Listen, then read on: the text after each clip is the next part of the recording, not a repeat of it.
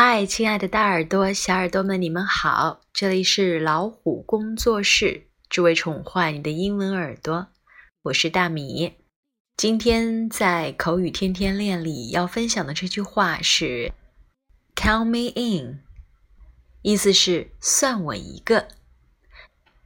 count in 有把某人算在某一个整体之内的意思。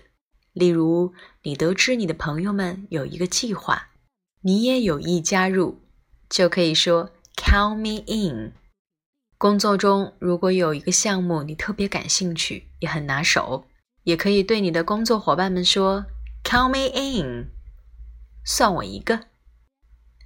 现在我们来看一下发音的部分，count，c o u n t，这里 c 的发音是 k，o u。Ow 是合口双元音，ow 这个音的起始音啊是低位的前元音啊，慢慢的呢，你的舌位要向高位后元音 u，舌位过渡，此时舌位稍微抬高，口型变小，所以称它为合口双元音。那重要的是滑动过去，ow。不是把两个音单独发出来，而是要把这两个音用滑动的这个动作连接起来。